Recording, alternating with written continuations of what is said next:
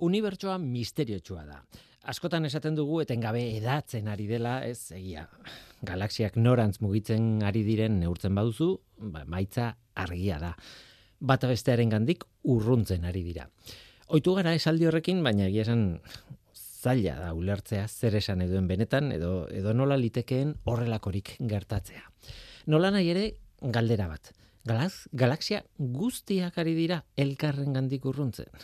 Ba, ez, guztiak ez. Asterizen komiki baten hasiera ematen du, ez? Guztiak, ez, guztiak ez. Galaxiek izar asko dituzte, alegia masa handia dute, eta beraz, bueno, elkarri el, erakartzen diote. Eta elkarren gandik, komatxon artean, gertu baldin badaude, erakarpen indar horiek unibertsoaren edapenak baina efektu handiagoa eh, du. Horren ondorioz, denborarekin, gertu dauden galaxiak, oso gertu dauden galaxiak fusionatu egiten dira. Izan ere gurea, esnebidea, inguruan dituen beste hiru galaxia txiki ari da irensten. Magaia eseko, magaia esen, odei handia da, bat, odei txikia da bigarrena, eta Sagittarius izeneko galaxia esferiko txikia da hirugarrena. Hori bai, oso, oso, oso mantxo gertatzen da hori. Noski, fusio horiek dira, bueno, ematen du geldirik daudela, ez? Jakina, astronomoek ikertu nahi dute, gogoz gainera, galaxia batek nola iresten duen beste bat. Gainera horrekin atzeraka ematen badiote denborari, nola baita hasierara, hasierako kondizioak ikus ditzake. Baina badakizue, oso gertu dagoena, oso zaila da ikusteko. Galaxia baten barruan bazaude, ez duzu ondo ikusiko beste baten kontrako talka edo fusioa. Asko zobea da, inguruko galaxia bati begiratzea eta perspektiba onarekin, ba, fusioa bera, behatzea, ez? Horretarako fusioratzen ari diren galaxiak behar dituzu inguruan, claro. Ez gertu egi, ez baita ikusten, eta ez urruti egi ere, behatzea bera ezinezkoa egiten duena. Ba, albiste on bat dute astronomoek gara honetan. Badugu galaxiaren arteko fusio perfektua. Hemen ondoan, Andromedan. Egia esan, gezurra esan dizuet, ez dira fusionatzen ari bi galaxia momentu honetan, jadanik fusionatu dira, duela bi mila milioi urte. E, Andromeda deitzen dugun hori, azken batean, bi galaxiaren arteko baturaren ondorioa da, fusioaren ondorioa da. Tira, horretaz jabetu dira astronomoak orain. E, galdera da, nola, nola lortu dute hori jakitea. Ba, bitxia da, Andromeda, hemendik ikusita izar multzo erraldoi bada. Nola dakizu multzo horretako izar batzuk galaxia batean zeudela, eta beste izarrak beste batean. Eta gainera nola dakizu elkartu egin direla. Ba, alde batetik izarren mugimendua ikusita. Andromedaren alde batean dauden guztiek, nola baita esateko, barrukako mugimendua daukate. Eta besteek alderantzizkoa. Baina noski oso mantxo mugitzen diren ez izarrak, ba, zaila da horri antzematea hain urruti dagoen galaxia batean, ez? Horregatik, bigarren metodo bat erabili dute fusio prozesuari antzemateko. Andromedako izarrek igortzen duten argia aztertuta. Argiaren espektroa aztertuta, bueno, ba, jakin daiteke zer elementu kimiko kosatzen dute usten izarrak, ez? Izar bat, ia dena, hidrogenoz eta helios osatuta dago, baina oso oso oso kantxitate txikietan beste elementu kimiko batzuk ere azaltzen dira. Horri, izarraren metalizazioa deitzen diote astronomoek. Bueno, berdin du. Beste elementu batzuk ere badaudela alegia. Ba, horixe, Andromedako izar multzo batek metalizazioa handiagoa du besteak baino. Nabaritzen da norantza batean mugitzen ari den taldekoak zarragoak direla besteak baino. Zergatik ba, elementu gehigarri horien proportzioa handiagoa dutelako besteak baino.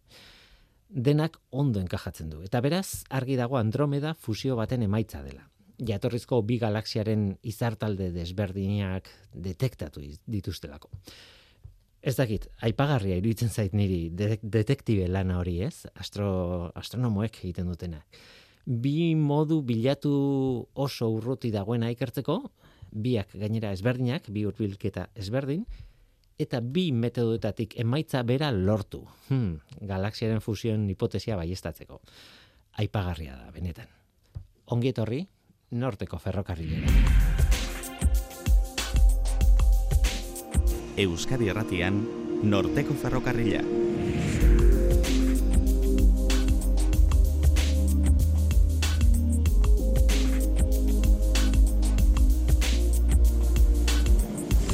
Kaixo denoi, zer moduz, ni Guillermo Roa naiz eta entzuten ari zareten hau Euskadi Erratia.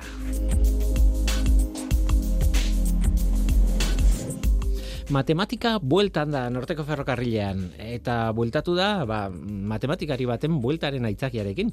Eli Alberdi Euskal Herriko Unibertsitateko matematikaria gure kolaboratzailea izan zen eta bueltan da gure irratsaioan orain. Gaur bilaketa metodoi buruz hitz egingo digu. Bueno, izen teknikoa euristikoa da. Baina horrela esan da ez du gogo ondirik ematen entzuteko, ezta? Nola nahi ere, izen horren atzean matematikako soluzioen mundua dago. Matematikan dena ez da bi gehi bi.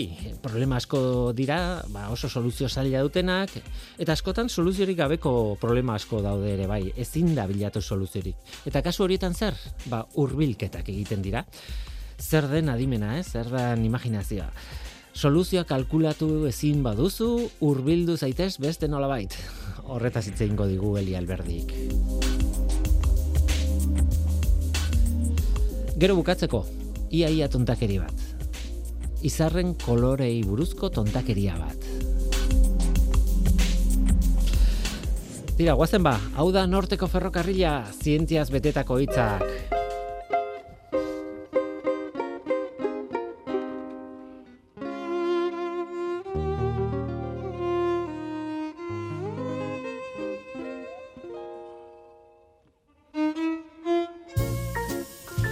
Zenbat osto ditu zuaitzonek? Gora begiratu eta kontatzen has naiteke. Ba, bat birulau, bo, sei, zazpi. Ez dakit probatu zuen. Lehenengo gehiak kontatu eta estrategia aldatzen dut saiatzen naizen bakoitzean. Ezin da, horrela. Orduan burua bueltaka jartzen dut, horrek zerbaiteako balioko balu bezala, adar bat aukeratzen dut eta neure burua esaten diot. Adar honetakoak kontatuko ditut bakarrik. Eta gero adarrak kontatu biderkak eta simple batekin gutxi gora berako kopuru bat lortuko dut. Baina izue, ikusi alduzue zuaitz bat inoiz. Eta begiratu duzue ondo, zenbat adar dituen, zenbat osto adar bakoitzan zen olakoa den, zer ezberdinak adar batzuk besteen gandik. Etxera joaten naiz beti, erantunik lortu gabe. Eta okerrena, nire artean badakit posible dela ostoak kontatu. Nik ez, eh? baina norbaitek lortuko du.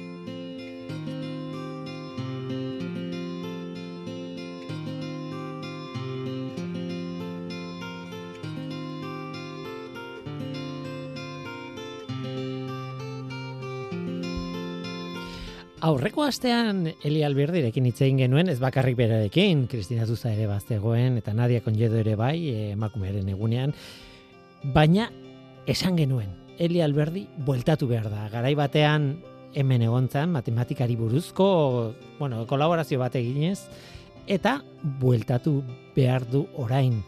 Eli Alberdi ongi etorri, zer zaude? Ederto, eskerrik asko Willy, ondo e, egia esan, e, matematika ezinbestekoa da zientzia programa batean, eta nik bi kolaboratzaile izan ditut, e, bai gare batean naikari blanko ere egoten zen erekin e, matematikari buruz hitz egiten, bera baino lehenago zu egon zinen, eta aspalditxo honetan faltan botatzen nuen, e, matematiko ba, matematikak badelako zientziak erabiltzen duen hizkuntza eta hizkuntza horrek nire ustez oso kultura zientifikoaren edo zientzialariek pentsatzeko modua oso argi usten dute. Eta eta kaso honetan igual hori islatuko dugu. Ekarri dizkiazu gaur bai. bilaketa metodoak. Baina bueno utziazu esaten e, igual ez da deos baina bilaketa hitz horren atzean bueno zuek euristikoak metodo euristikoak erabiltzen duzue bai. baina bilaketa izenak oso gauza zabala da e, kon, testu inguru honetan, esan edut e, soluzio bat bilatu daiteke, edo irudi bat egiteko modurik onena, edo ez dakit zer banatzeko modurik onena, edo estrategia bat, ez esan nahi dut, bilaketa ez da bakarrik zerrenda batean dagoen zerbait bilatzea. Bai, bai, bai. E, kasu honetan, e, bilaketa metodoak erabiliko ditugu, eta bilaketa ba, horrek zer esan nahi du, ba, soluzio bat e, aurkitzea, e, problema baten soluzioa aurkitzea, e, eskuartean ditugun ba, soluzio gai batzuetatik abiatuz, hau da, soluzioak izan daitezkeen e, kandidato hautagai batzuetatik abiatuz, ba, soluzio gai hobea lortzea ahalbidetuko digula, ba, hori guztia dago bere atzean. Mm. Egia esan, e, gerrekeratik dator, eta euristikak berak aurkitu, asmatu, eta guztiz egokitzen da guke matematikan erabiltzen ditugun erase da, aurkitu, baina baita be, asmatu, sortu, ba, hori guztia egiten digute metodo hauek. Sekretu bat kontatuko dizut, e, bueno, mm, burura etortzen zaigun, bueno, ba, hau zertako, e, matematikarien kontuak dira, eta resulta ez, egunerokoan gauza pila batean erabiltzen dira metodo hauek. Gertatzen dena da, batzuetan ez diela erabiltzen beharrezko mm, metodo matematiko zehatzak, baizik eta bo, gutxi gora berako soluzio bat oso intuitiboa, eta batzuetan bai. ondo egotetik urruti da denak, eta sekretutxoa zen, bueno, garai batean oso interesatutan nengoen, eta banago gaur egun ere, igure iria hondietan, bueno, behar bada, uh gazteiz, e, Iruña, Bilbo, Donosti, Bayona, ez dakit, Mm, semaforoen frekuentziak eta denborak eta eh, hori guztia nola erabakitzen diren eta incluso kaleetan kaleetako norabideak nola erabaki diren bai. historio hori jakiteaz niretzat e, izan beharko luke sistema matematiko bat atzean duen zerbait eta ez dut uste denik egoera. Baina hori da, ez soluzio optimoa bai. trafikoa alik, alik eta onena izateko modurik onena bai. behar bada matematikak emango liguke. Baina hori... Mm, ez, ez, ez dute ezagutzen, e, gai hori, ez dut aztertu, baina uste dut e, horren atzean matematikak egongo direla. Ni saiatu bai. nintzen behin, e, udaletxe batekin bai. kontaktatzen, eta mm, traba de bai, eta traba de jarri zizkiaten, uste dut mm, oso urruti zegoela haien metodoa nik ah, eskatzen nuenetik eta claro, bueno. beste kontu bat da e, zein metodo aplikatuta ba, jarri duten martxan oin ziurrenik emaitza on bat edo optimo, optimo bat lortzeko matematikak egongo dira bere atzean. Mm. Oin beste kontu bat da ba, praktikan hori martxan jarri dutenek ba, nola jarri duten. Ze askotan ba ez dago horren beste matematika dakien norbait ba praktikan jarri behar duen ba udaletxe esan baduzu udaletxe batean dena delako bueno, eh, tokian. bai, baina baina holan bada ziur hobetu daitekeela ba martxan daukaten e, teknika hori bai, e, praktika hori kasu honetan bai. Guazen abstrakziora nola baite pixka bat mundu horretan sartzera e, matematikaren barruan e, hainbat metodo daude soluzioak bai. bilatzeko bilaketa metodoa gizateko ez bai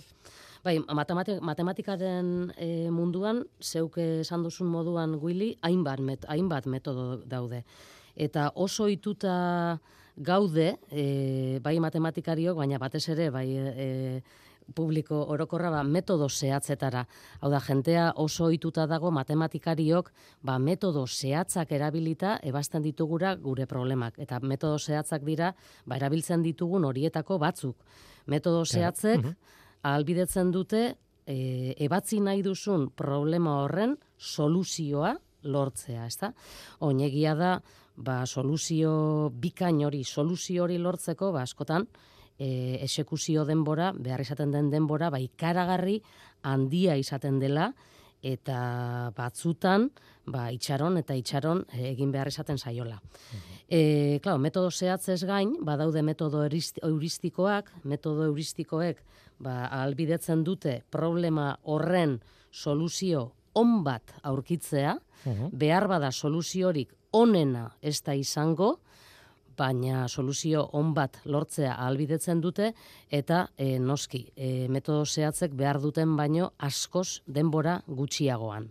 Orduan, adibide bat jarrita, e, problema baten e, soluzioa demagun bederatzi zenbakia bada, nahi duzu kalkulatu e, zein distantzia dagoen ez dakize punturen artean, eta da, bederatzi da soluzio mm zehatza, ba, bilaketa metodoak erabilita, litekeena da bederatzi hori lortzea, emaitza bezala bederatzi hori lortzea. Baina normalean, beratzi, emaitza zehatzetik urbil dagoen emaitza bat lortuko duzu, baina emaitza izan daiteke sortzi koma sortzi, edo sortzi koma bederatzi, hau da, benetan, emaitzetik oso hurbil dagoen soluzio bat emango digu eta askoz denbora gutxiagoan. Hau da, eraginkorrak dira. Ez dira perfektuak, baina denbora gutxian e, emaitzetik hurbil dagoen ba, beste soluzio bat ematen dizute. Hau da, soluzio on bat emoteko gaitasuna daukate. Claro, hor azalduta bederatziren zen e, adibidearekin ba, ematen du azetontakeria. Nola, nola hurbilduko zea sortzik, ma sortzekin, ba, behatzik da. Bai. ba, ja, baina eske, batzutan problemaren emaitza ez da bederatzi izaten baizik eta, ba ez dakit, egazkin baten e, egoaren forma zehatza nola kalkulatu. Eta orduan, claro, ez, Hori da, bai, bai. nola, behar bada ez dago e, ego perfecto Perfekturik. bat, e, Bai. baina badaude hurbilketa asko Bai. indaitezkenak, eta Hori da. Badaude claro. zenbait ego on, edo oso on, Mhm. eta gainera e, denbora ez oso handian, ba, kalkula daitezkeenak, denbora ez asko erabilita, ba, kalkula daitezkeenak. Hau da, e, kontuan hartu behar dabe bai, emaitza, e, emaitza e, kalkulatzeak zenbat denbora, zenbat kostu daukan, eta nahi badugu, hau da, e, pres bagaude kostu hori ordaintzera, ordaintzera da denboratan, Claro. edota emaitza on batekin, txukun batekin, ba, konformatzen garen, oin txukuna esaten dugunean, benetan ona, eh? Oin askoz ere denbora gutxiago, askoz ere baliabide e, gutxiago erabilita lortuko duguna. Eta askotan perfekzio hori lortzea, baiaia ezinezkoa da. Hau da, zenbat denbora egon behar gara zain, ba, normalean ordenagailuak egiten ditu horrelako kalkuluak, zenbat denbora egon behar dugu emaitza horren zain, eta bestea, ba, askoz kalkulu gutxiagorekin ba, lor dezakezunean. Claro, claro.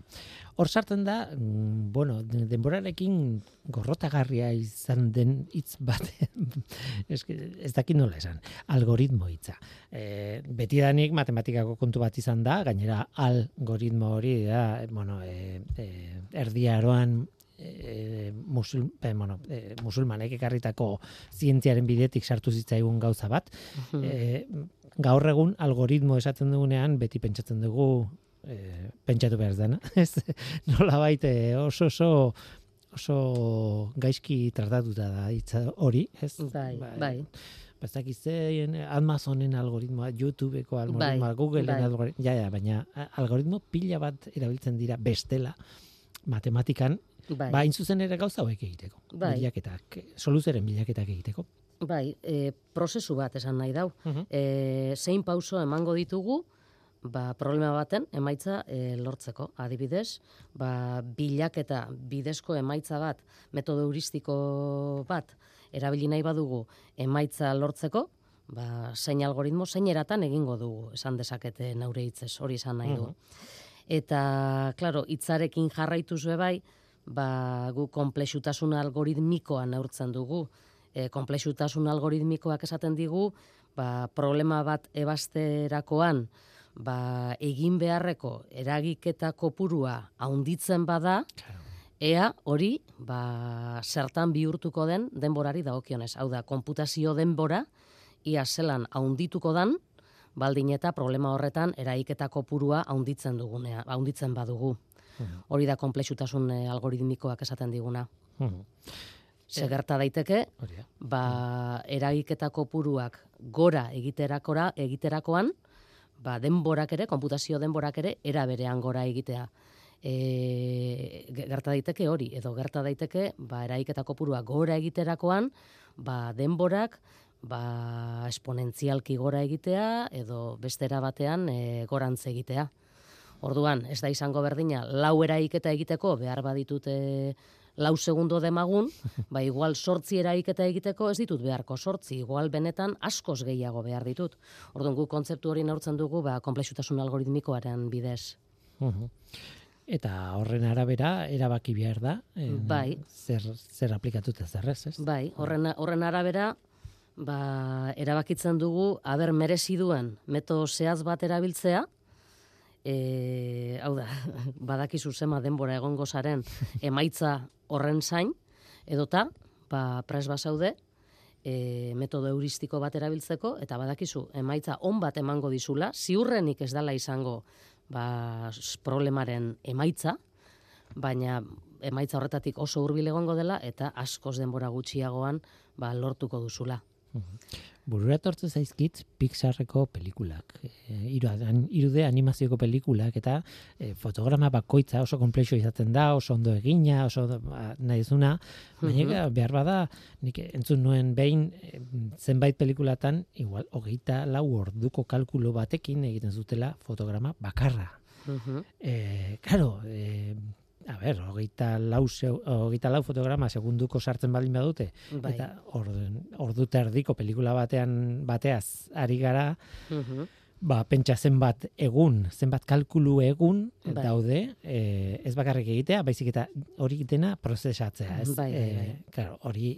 Bai, bai izango dituzte ordenagailu asko, fotograma asko egiten dituzte aldi berean, aldi berean nahi Eta hala ere, bai. izugarria da. Bai, bai, hala ere denbora beharko dute. Bai. Hau da, aukiko dute e, errestuta, optimizatuta, baina horrek ez diek entzen, ba, hmm. benetan denbora asko beharko dutela. Hmm. Eta hori, egin barik izango balute, ba, oraindik ere gehi, are gehiago hmm. beharko lukete noski. Bai, noski bereiek erabiltzen dituzten metodologiak e, bestelakoak dira ere, bai, ez, ez bai. adimen artifiziala sortu, eta betartean ez egiten, baina beti denbora hori murrizteko eta maitzak alik eta honenak lortzeko, bazuk ez ez, baina bai. denbora honetan. Bai, bai, bai, mugatuta, denbora hori mugatuta. E, mm, bilaketa metodoak. E, badago, gauza bat argi dagoena, e, bilaketa metodo batean oso argi dagoena, ez? Indar basatia erabiltzea. Bai. kalkulatzen ditut posibilitate guztiak eta aukeratzen dut honena. Bai. Bai.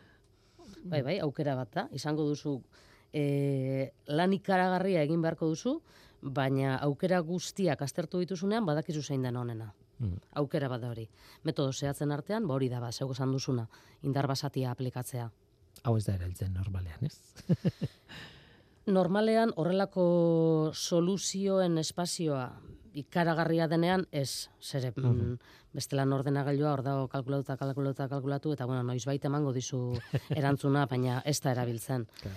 asko ere eraginkorragoa da ba soluzio gaien artean ba, ikusten jutea, ene, hau izan daiteke emaitza, hau izan daiteke, hau izan daiteke, eta era batean esan da, ba, salto egiten, soluzioz, soluzio, beti ere soluzio obera, soluzio gai obera, eta ba, denbora mugatu batean, dakizu, ba, probatu dituzun soluzio gai horietatik, ba, onena daukazula. Eta gainera, e, one, soluzio gai onen horren, horretara heltzeko bidea ba eraikitzen soaz. Hau da, ez soaz ausoaz probak egiten.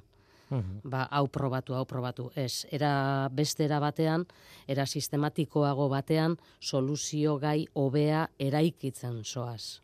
Uh Orduan, gehiago erabiltzen da, borantxe esan dizudana, bilaketa esaten dena. Uh Ez dituzu hautagai guztiak pasatuko, baina bai pasatuko zara hautagai honetatik eta beti ere ba, soluzio gai oberantz joko duzu. Hori Beraz, oso, prozesu guztiz positiboa. Obetzen soaz, obetzen soaz, obetzen soaz. Eta bai. azkenean, denbora eta diruaren e, bai. e, funtzio bada, ez? Horeka hori lortzen. Zenbateko kalidadea nahi zu, ba, horren bai. araberako dirua edo denbora bai. ez lehitu, ez? Bai, bai, bai, bai. Bai, eta gero, e, problema nahiko txikietan esan dezagun edo txikiagoetan ba, gure prozesu honek algoritmoak esan dezagun eh haundia problema handiagoetan e, izan dezakeen funtzionamentua neurtu dezakezu problema txikiagoetan eta problema txiki horiei ba, badago indar basatia aplikatzerik. Eta beraz jakingo duzu e, emaitza hause da. Indar basatia adibidez erabilita, metodo zehatzak erabilita, emaitza hause da, eta egiten duzu proba, bilaketa metodoa erabilita, ea lortu duzun, emaitza hori, metodo zehatzak ematen dizuna, edo zenbat urreratu zaren. Beraz, ba, zure algoritmoa ere, ba, balekotzat eman dezakezu, zu, ba, gai izan da, e, indar basatiak lortu duen emaitza hori, berbera lortzeko, edo asko hurbiltzeko. Beraz, e, zerbait kalkulatzen denean, e, matematikaren metodo hauen bitartez, batetik soluzioa bilatzeko algoritmoak edo mm, prozedurak edo metodoak erabiltzen dira, eta bestetik erabiltzen dira metodoak zure erantzunaren kalidadea neurtzeko. Bai, neur, neur dezakezu, bai, bai.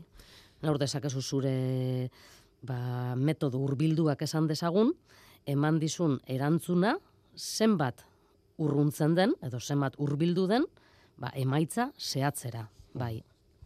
Eta txekeatuta dago metodoa, orduan esaten da txekeatuta dagoela metodoa, gai dela neurri honetako e, neurri honetan emaitza hurbiltzeko, bai. Bedeinkapen batzuk ditu zientifikoak, bai, izan dezagun. Bai. E, gustatuko litzaideke salto egitera, ez dakite egokia den momentua, baina salto egitera algoritmo genetikoetara. Eta ni kontatu behar dut komplexite izeneko liburuan, irakurri nuela hauei buruz, eta emozionatu egin nintzen. Bai. Ideia da genetikan, bueno, evoluzioan oinarritutako e, metodologia bat, baina matematikoa dena. Bai. Kontatu iguzu pixka bat, nola funtzionatzen duen zer den edo nol nun erabiltzen den. Bai. E, neube lehenengo aldiz irakurri neban neban, nebanean neube txundituta geratu nintzen bai. metodoarekin, algoritmo genetikoen e, ba, metodo, metodoarekin, ez da. Zeuk esan duzun moduan, Willy, ba, naturan, e, populazioen arteko ba, belaunaldiek jarraitzen duten bizi iraute horren e, antza dauka, mhm. hau da, darguinen teorian e, oinarrituta dago, eta zertan datza. Bueno, ba, matematikan neurtu nahi izaten dugu ba, funtzio baten ba, funtzio batek hartzen duen balioa, ezta? Mhm. Hau da, behar bada, ba, nahi dugu e, zerbait maksimizatu edo minimizatu nahi dugu etekinik eta gehien e, ateratzea no, eraik eta batetik, edo nahi dugu ibilbiderik eta txikiena egitea bidaia batean, hau da, funtzio baten maksimoa edo minimoa kalkulatu nahiko dugu. Funtzio hori erabiltzen da, ba, ingelesez fitness funtzio bezala, hau da, neurketako funtzio bezala edo gaitasun fizikoko funtzio bezala, ez da? Orduan, e, soluzio gaien multzo haundi bat izango dugu, espazio haundi bat izango dugu, mhm. eta gu nahi dugu jakin soluzio gai horietatik zeinek betetzen duen hobetuen, hau da, zeinek daukan gaitasun fizikorik handiena esan dezagun. Gaitasun fizikorik mhm. guretzat izango da, ba, funtzio baten, ba, horrek, soluzio gai horrek hartzen duen balioa. Eta igual nahi dut, baliorik handiena duen soluzio gaia lortzea, bai? Mhm. Orduan, zer egiten da? ba, sortzen da soluzio gaiekin ba, multzo bat, soluzio gaien multzoa, populazioa esan dezakeguna, eta populazio horretan, ba, prozesu bat errepikatuko dugu, zein prozesu. Bartuko ditugu bi soluzio gai, banako deituko diet, individuak, bi banako hartuko ditut, eta banako horiek egingo ditut gurutzatu. Gurutzatu esan nahi du, ba, soluzio gai horiekin beste ondorengo batzuk sortuko ditu dela. Nola, ba, adibidez, e, banako batetik burua hartuta eta bestetik bustana eta alderantziz. Eta horrela, sor dezaket, ba, solusor ditzaket, beste bi mhm. soluzio gai, bi ondorengo izango direnak, lehenengoak izango du adibidez, bere gurasoaren burua, lehenengo gurasoaren burua, eta bere bigarren gurasoaren bustana eta bigarrenak alderantziz. Orduan gurutzatuta bi soluzio gai berri sortzen ditut, bi banako berri. Banako horiek gero mutatu egiten ditut, mutatu izaten da matematikoki, ba beraiek daukaten ezaugarriren bat aldatu, ezaugarri mhm. txiki bat aldatu. Eta ikusten dut, ba guraso bi hoien gandik sortu diren ondorengo bi hauek, ea nik hasieran daukadan populazioan jarraitzeak zentzua daukan edo ez. Eta zentzua izate hori da, ba, multzo horretan ditudan banakoak baino hobeak baote diren. Mhm. Hobea izatea, ulertuta, ba, guk bete behar dugun funtzio matematiko horretan, aberre emaitza hobea lortzen duten edo ez. Eta prozesu hau, ba, baldin, baldin eta multzoan ditudanak baino, txarren biak baino hobeak badira, txarren biak kentzen ditut multzo horretatik, eta ondorengo berri hauek sartzen ditut multzoan. Eta prozesu hau errepikatzen dugu bain eta berriro, bain eta berriro, eta horrela bagoaz belaunaldi berriak sortzen. E, populazio horren belaunaldi berriak izango lirateke, eta matematikoki, ba, belaunaldi berri horietan nago sortzen soluzio gai hobeak, soluzio gai hobeak agente bideiaren bideiariaren problema e, jarri diazu adibide, Adibide. E, Bai. bidali diazun informazioan. Bai, agente bidaiariaren problema ba, da problema bat ba, ez diguna kalterik egiten, da lehenengo irakurketan ematen du, jo, zer erresa den, erraza da ulertzeko, baina daukan problema esan dezagun edo arazoa da soluzio gaien e, espazioa ikaragarri handia dela. E, era honetako algoritmoak erabilita kalkula, kalkula daiteke bere soluzioa, esan dezagun, eta bueno, zertan datza agente bidaiariaren problema. Ba ditugu, en hiri, esate baterako, en leku, zeintzuetatik, en esaten dut, ba, amar, eun, mila leku, zeintzuetatik, ba, pertsona batek, adibidez, agente bidaiari honek pasatu behar baitu, eta pasatu behar du leku guztietatik eta behin. Orduan, problemak esaten diguna da, ea agente bidaiari honek zein ibilbide jarraitu behar duen, ba, hori bete desan, hau da, leku guztietatik behin pasadadin, eta beti ere, ba, nahi duguna da, ibilbide horren distantzia ahalik eta txikiena izatea. Bai. Orduan, problema erresa da, oin, segun eta zemat puntutatik pasatu behar duen agente bidaiari horrek, ba, benetan soluzio gaien espazioa ikaragarri handitzen da. Bakar bakarrik, adibidez, zazpi puntutatik pasatu beharko balu ere, agente bidaiari horrek zazpi puntutatik behin pasatu beharko balu ere, zazpi iritatik behin pasatu beharko balu ere, ba ideia bat izan dezagun, bos mile eta berrogei ibilbide posible izango lirateke agente bidaiari honen ibilbide posibleak soluzio gaien multzoa, eta hor daukazu, ba, bat, bi, iru, lau, bo, sei, zazpi, ba, ordena horretan hirietatik pasatzea, edo ba, beste batzuetan, ez da, beste bos mila eta hogeita meretzi guztira, bos mila eta berrogei aukera izango lituzte, lituzke, ba, zazpi puntu horietatik behin pasatuta, pasatzek, pasatzeko. Denok izan dugu, denok izan ditugu horrelako problemak, ez? E, Bai. Imaginatu, joan behar dugu ona, joan behar dugu hor, onea, ona, ona, ona. Bai. Baina noski, e, oso gure em, ba, ez dakit, zentzuzko e, soluzio bat da, ba, ez dakit, Barakaldo eta Bilbo baldin badira bi hiriak eta hirugarren bat baldin bada Baiona, ba ez dute egingo Bilbo, gero Baiona, gero Barakaldo. Adibidez. Ordan, e, Bai. dute Bilbo Barakaldo edo Barakaldo Bilbo eta gero Bai, hori ematen du hain erresa dela Bai. eta hain erresa izango da bai. iruz palau hiriekin, baina zuk Bai. esaten zuna. Zazpi puntutatik pasatu behar deanean, uf, Bai, bai, bai. kontua komplikatu iten da asko. Bai, eta hori zazpirekin, zazpi ba oso zenbaki txikia da, eta landa guzti, ba dauden eh, aukera kopurua, ibilbide kopurua, Izugarria da, ba bai. izugarria da, eta ja joaten bagara, ba, ez dakit, amarrera bakarrik, amar lekutatik pasatu behar duela, ba hor ja, iru milioi eta piku aukeratan jartzen gara. Mhm. Iru milioi zeireun eta hogeita sortzi mila sortzira, da, iru milioi pasa. Osea, pasada bat da. Eta gaude bakarri berba egiten, zazpi puntutatik edo amar puntutatik pasatzea. Mhm. Bai. Orduan, problema bera, e, enuntziatzeko oso erraza da, ulertzeko oso erraza da, gertatzen dena da, ba, soluzio gaien espazioa ba, ikaragarri handia dela.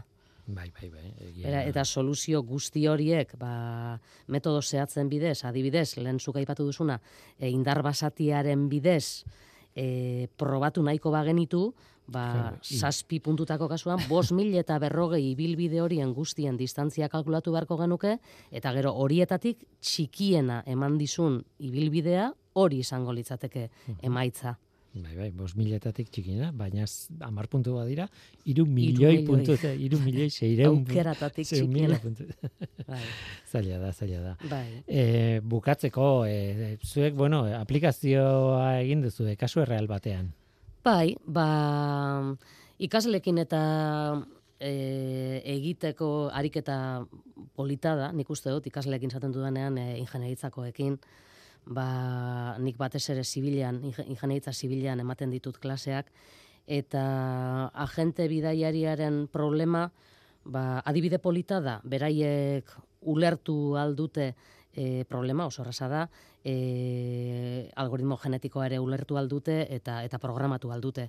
Eta programatzen duzu hainbateratan, hainbateratan, hainbat mutazio eta hainbat e, gurutzak eta ezberdin ba, esarrita, implementatuta, eta bueno, horrela ba, sopelako udalarekin e, jarri ginen kontaktuan, Mhm. eta, ba, bueno, e, galdetu genien, ba, ea posible izango tezen, beraien ondakin bilketako edukiontzien e, kokaguneak geuk izatea, eta horiekin ba, guk nahiko genukeela ba, ibilbide hori, ondakin bilketako ibilbide hori, hori ba, optimizatu, ez da. Eta bueno, e, bai, esan ziguten, edukiontzi guztien kokapenak eman zizkiguten, eta ba, guk edukiontzi horien kokapenekin, ba, edukiontzien arteko ba, distantzien matrizea sortu genuen.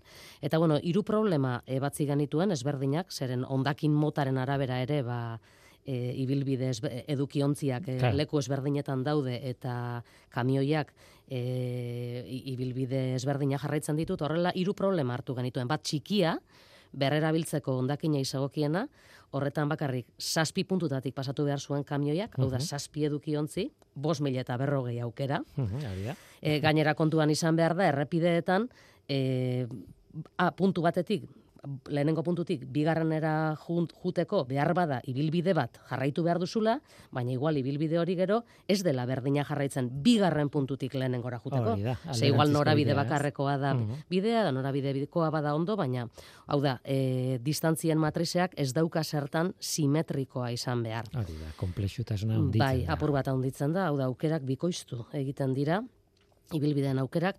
Gero, ondakin organikoen e, ibilbide hartu genuen ere, hor ja, hogeita bederatzi puntutatik pasatzen zen kamioia, eta hor dagoen aukera kopurua bakarrik e, neurria jartzeko bada, sortziko malaro lau bider amar ber hogeita amar. Hau da, sortziko malaro Izugarria. sortzi, eta gero, hogeita mar zero bere atzetik. Hau da, aukera kopurua ikaragarria da, barlin eta metodo zehaz batekin hori guztiak aztertu nahi badituzu, eta gero, errefusan ibilbidea, eta hor, eunda berrogeita zazpi edukiontzi, eunda berrogeita zazpi tokitatik. Orduan, problema txikia, zazpikoa, e, erabili genuen e, zentzubitan, bata, indar basatiarekin, ba, ibilbiderik laburrena, kalkulatu geruen, bos mila eta berrogei aukera horiek aztertuta, eta ibilbiderik laburrena zen, ba, 6,irurogeita zazpi kilometrokoa, eta ikusi genuen, ba, problema txiki horretan, aber algoritmo genetikoa gaizen, ba, a- emaitza hori, emaitza lortzeko, edota zenbat hurbiltzen zitzaion emaitzari, ezta? Eta algoritmo genetikoarekin, ba, seireun, seireun ibilbide bakarrik ebaluatuta, bos mila eta berrogeitik seireun ebaluatuta, algoritmo genetikoa aplikatuz, seireun ibilbide ebaluatuta, gaizen, emaitza optimoa lortzeko, 6,irurogeita zazpi. Hau da, ia amarraldiz lan gutxiago eginda. Hori da. Metodo zehatzak baino, amarraldiz proba gutxiago eginda, emaitza lortzen zuen.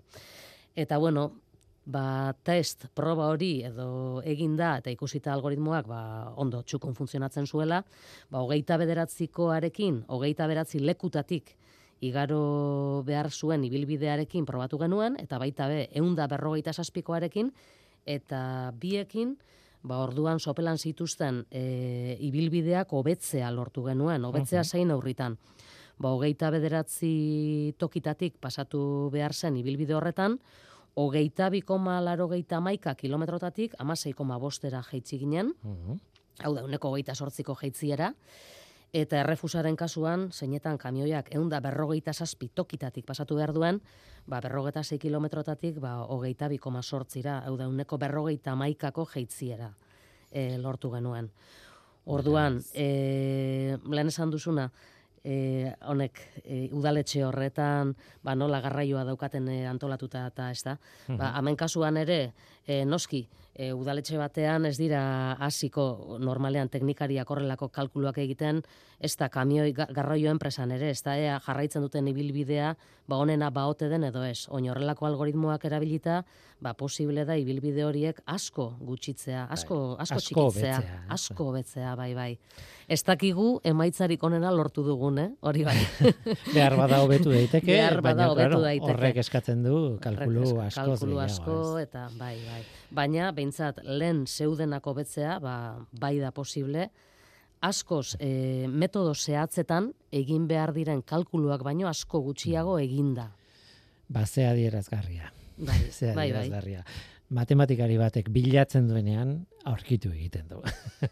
bai. Hori da, gure ondorioa izango da. Eli Alberdi hemen utzi behar dugu. Ederto. Eskerrik asko gurekin izateagatik. Zuei beti eta bezala. urrengo arte, ea zer ekartzen diazun. Hori da. Vale? Ederto, eskerrik asko. Eskerrik asko, Eli.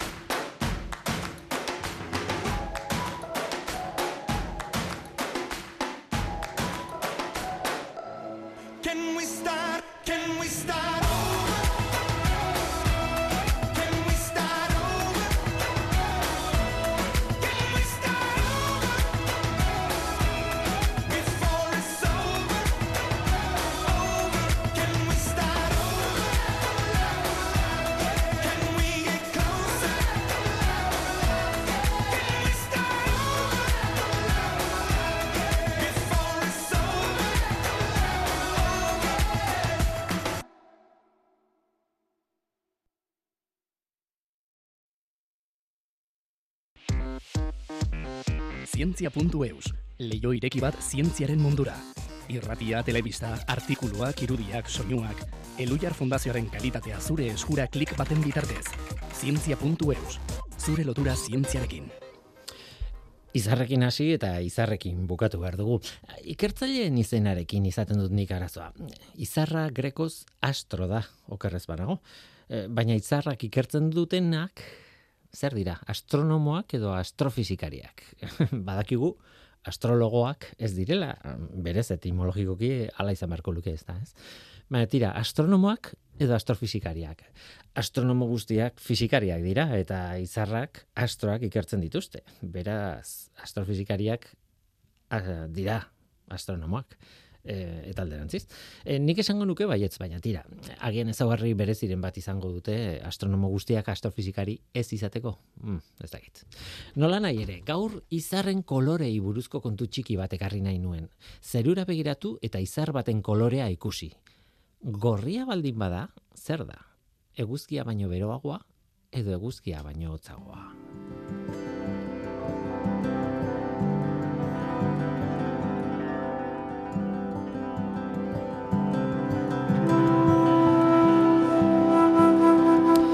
Guretzat gorria eta laranja eta horia, ba, normalean kolore beroak dira, hor, ala esaten dugu, galdetu marrazkilariek bestela.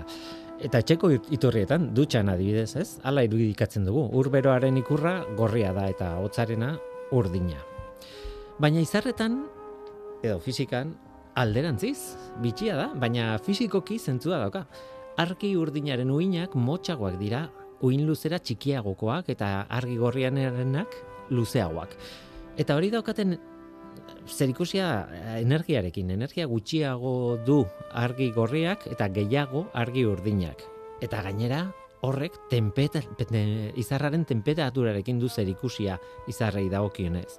Izar baten gainazalean dagoen temperatura oso basua baldin bada, izar bat esateko, igortzen duen argia gorria izango da.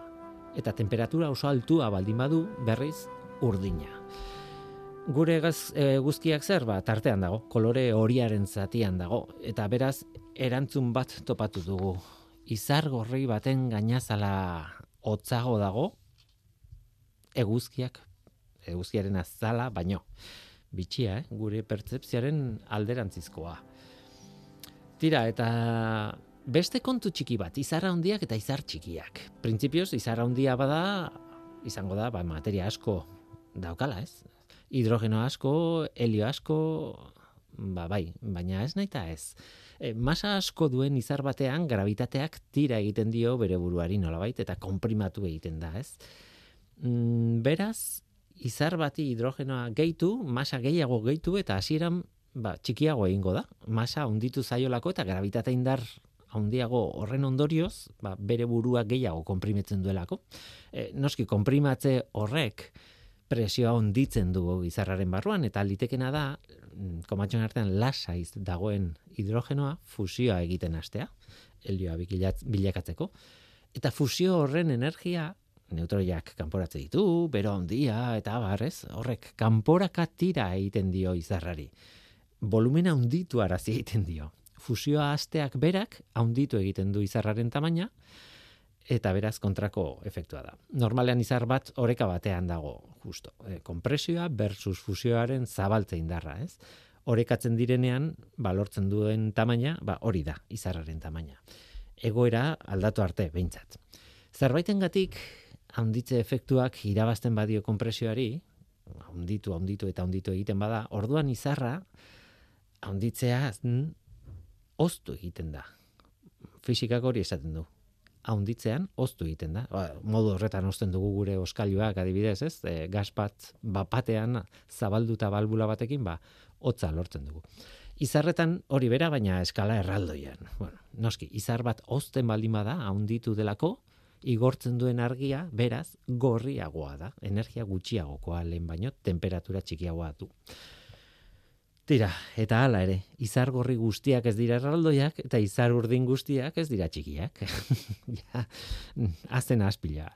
Denetik dago, hasieran esan bezala ba, daukaten materialen kopuruaren araberakoa ere badelako hori guztia. Tira, hori zen guztia. Bitxia da izarren fisika. Bitxia da astrofisika.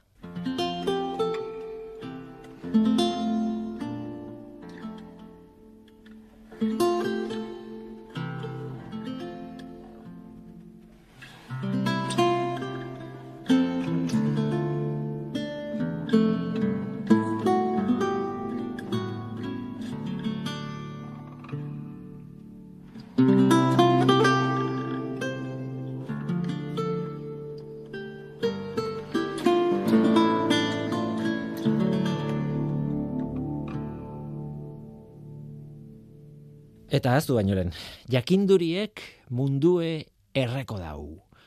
Badakizue, datorren ostiralean laudion aiaraldea ekintzen faktorian, arratsaldeko zazpitardietan, jakinduriek mundue erreko dau.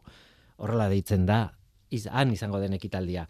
Zientzialariak eta bertsolariak elkartuko dira elkarrekin saio bat egiteko.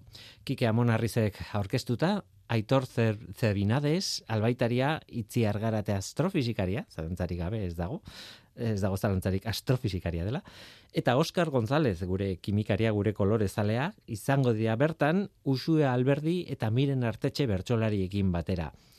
Eta zientzia kontatu eta zientzia kantatu egingo digute. Horixe ba, jakinduriek mundue erreko dau datorren ostiralean, laudion, aiaraldea ekintzen faktorian, arratsaldeko zazpi terdietan. Eta gu bagoaz.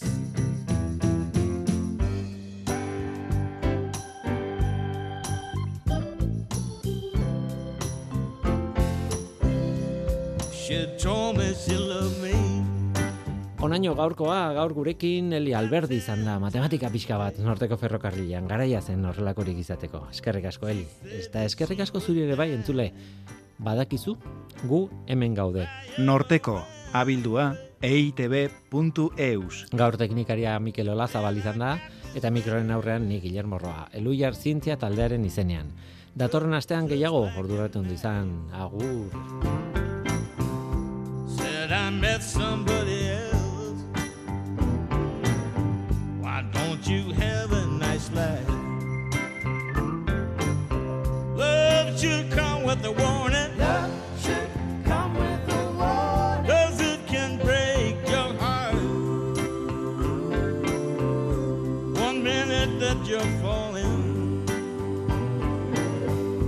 minute your phone